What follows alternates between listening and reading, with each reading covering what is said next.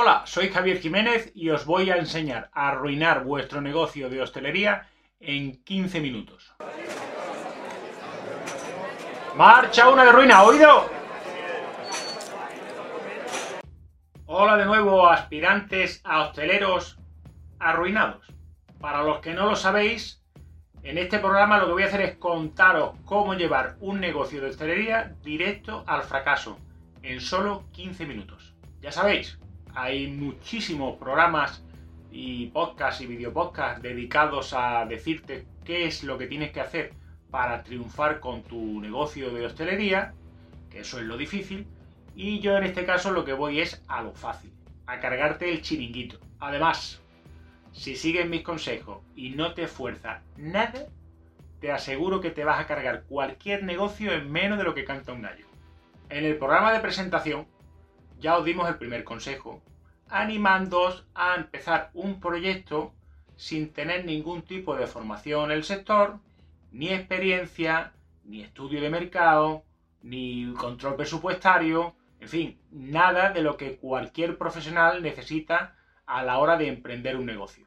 Está bien, puede que me pasara porque el mero hecho de, montar un bar a lo loco eh, no quiere decir que vayamos a fracasar. Quién sabe, hay mucha gente que le funciona, hay un montón de factores a tener en cuenta, incluido la suerte. Pues como ya os dije, en este programa os voy a hablar de un factor imprescindible a la hora de cargarte un negocio. Sí, sí, lo más tonto, la limpieza. Mantener a raya la suciedad en una vivienda particular requiere ya de bastante esfuerzo, compromiso, constancia, disciplina, porque a nada que te descuides se te come la mierda, ¿verdad? Pues imagínate en un sitio donde todos los días comen y beben un montón de personas que no están tan preocupados por no manchar como lo estarían en su casa. Bueno, y algunos hasta en su casa les da igual.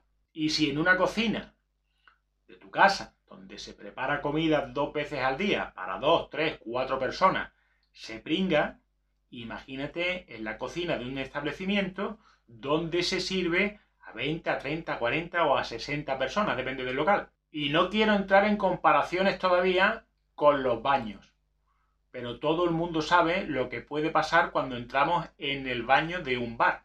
Y no le quiero poner a nadie el estómago revuelto todavía. ¿Ves por dónde voy, no? Si quieres ahuyentar a los clientes, eso es precisamente de lo que no te tienes que preocupar. Nada de estar pendiente de la higiene y de la limpieza del local. Por ejemplo, nada de barrer y fregar el salón, la barra y la cocina todos los días. Y si lo vas a hacer porque se te quedan ya pegados los zapatos en el suelo, con un cubo de agua para todo va que se las pela. Además, no se te vaya a ocurrir echarle productos de limpieza buenos y perfumados, que el, olor al agua sucia, ¿eh? reutilizada, eso siempre se queda ahí y ayuda un montón.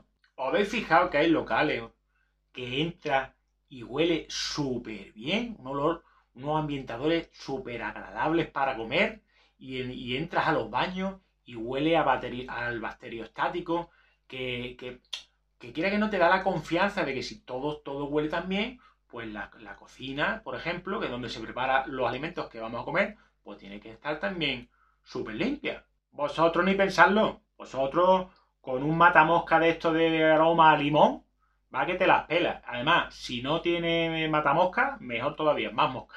Pero además, no todo es el suelo del establecimiento. Los muebles, mobiliarios, también. Eso de limpiar, que se le quite el polvo, y que se quite la grasilla que siempre hay los bares, eso ni se te ocurra. Y ni mucho menos subirte una escalera de vez en cuando para limpiar la luminaria, que se le vea ahí la pringuecilla y la grasilla pegada en las lámparas. Eso da un efecto maravilloso. Tampoco hace falta que limpiéis con desinfectante la, maquinaria de frío, los expositores de comida fría. ¿eh? Eso con la valletilla esa que tú tienes para todo, esa que, esa que no ha visto lejía ni una lavadora en su vida, con esa se le da un trapajazo así por encimilla, no se pierde tiempo. Y así con suerte, cuando abras el tapero para sacar un platito de la ensaladilla rusa esa que tiene ya la mayonesa ya tirando ya amarilla, ¿eh? que todo el mundo vea las guías, la roña que tiene las guías, ¿eh? y con suerte el olor que sale de ahí a, producto ya podrido. ¿eh? Eso también causa una sensación en el cliente que es inolvidable. Por cierto, los, los expositores de tapa, los taperos que hay encima de la barra, donde también se sienta la gente, por debajo, ahí que se cuelan todas las mejillas del pan, de los piquitos, eso, eso, eso no retiráis el tapero para limpiarlo jamás. Eso lo dejáis con que vaya ahí, que vaya acumulando, que con suerte vengan hormiguitas y con más suerte otros insectos peores. Los botelleros de la bebida, lo, donde se mete la bebida para que esté fresquita, ¿vale? Las neveritas estas, esas que son tan tendentes a que acumulen agua en el fondo por la condensación. Eso ni tocarlo. O sea, el agua la dejáis ahí, ¿eh? hasta que boce, el agua esa se pudre y así pues, saca la botellita y se le va viendo la, estamos a la etiqueta que se despega, la roñilla pega en el culo que cuando la pones en la mesa deja el surquito ese desagradable, eso, ¿qué va a pasar? Pues si deja la mierda, pues va con el trapo que teníamos antes, ¿eh? ese que huele también, y le da un trapito y ya el cliente se satura el olfato y ya no se va a dar cuenta de la ensaladilla soviética, lo malísima que está. La cocina. La cocina ya, caso aparte. La cocina ya el cliente ni entra. O sea que ahí, tranquilo. Puede venir un inspector de sanidad un día, pero eso ya lo hablaremos en otro, en otro programa. Lo importante es que o tú o la persona que se encargue de la cocina tenga claro que el procedimiento es exactamente el mismo. Mira, hay sitios, ¿eh? hay cocinas donde de manera periódica se retira todo el mobiliario que se puede para acceder a todos los recovecos y poder limpiar bien y que no se acumule mierda en sitios menos, menos accesibles, con el consiguiente riesgo que conlleva. Limpian las paredes para quitar la grasilla, eh, desinfectan y limpian continuamente las cámaras frigoríficas para que los alimentos se mantengan mucho mejor, se limpia la plancha y la freidora constantemente, la plancha todos los días, la freidora que menos que cada dos o tres días se le haga una limpieza que te digo yo, se contrata una empresa para que te limpie los filtros de la campana, como si importara mucho, ¿eh? que todo el peste de, de, la fritanga y de la plancha rezumara hacia el local y todos los clientes se fueran apestando a bar. ¿Eso cuando importa? Todo eso es esfuerzo y dinero tirado.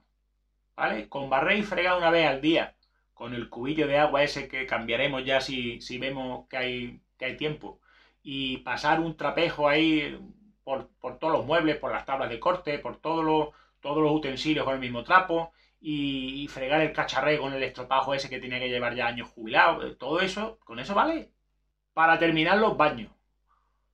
Los baños es un tema que daría para un programa completo, pero vamos a centrarnos en lo más esencial y voy a intentar no entrar demasiado en lo escatológico.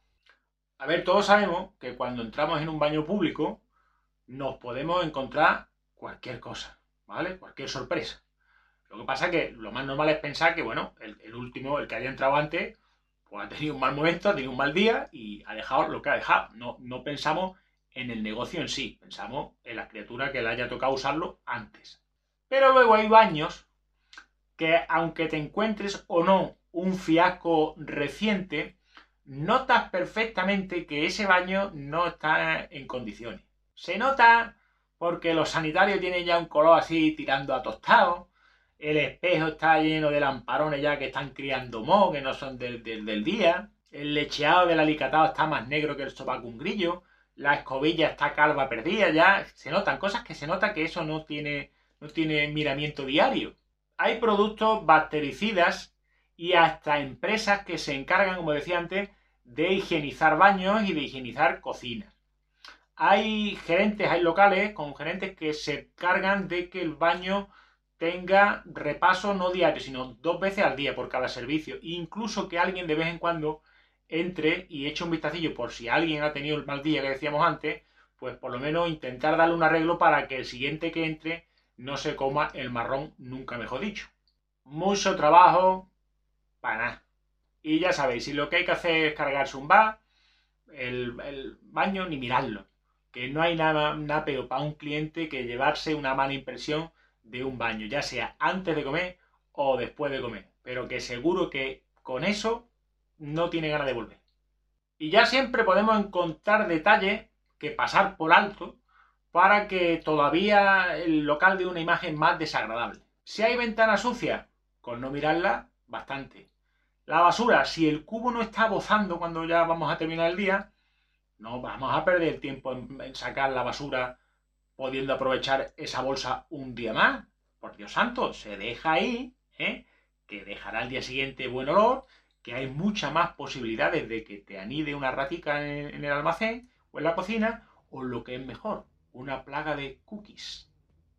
Porque tuve un día una hormiguita en un bar y eso no se le echa cuenta, porque las hormiguitas, las criaturitas no viven allí, ¿sabes? Esos tendrán su hormiguero, van buscando, se llevan su hormiguita y van y vienen y eso no, no nadie le echa cuenta. Hay, hay formas de evitarlo, pero bueno, eso no causa un gran impacto emocional. Ahora, las cookies. Las cookies, pero no te hablo de la cucaracha grande, la volantona, esa que parece la cría de, un rinoceronte blanco. No, no. La pequeñita, la rubia. Eso como veas una en tu local, mm, no hay una. Si ves una, no hay una. Hay un montonaco. Esa es la primera. ¿Vale? Y como haya un nido de cookie, eso ya no se lo quita ahí ni fumigando. Son inmortales. Más matas, más salen. Y eso ya no le gusta a nadie verlo. Si quieres cargar tu negocio, una blatella germánica es tu aliado perfecto. Ya sea que la vean correteando por la barra o que se la encuentren en un plato. Yo lo he visto. Y lo que suele conllevar es, como mínimo, la hoja de reclamaciones. Y con mucha probabilidad, una inspección de sanidad.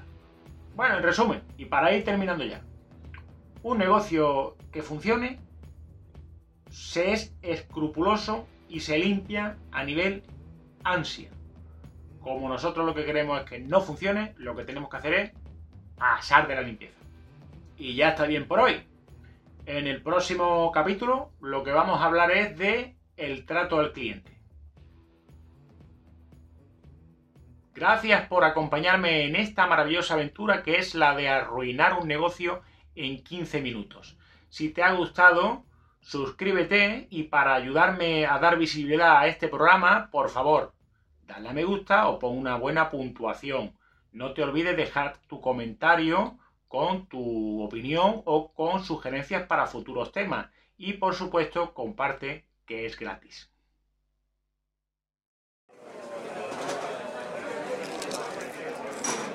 Sale una de ruina.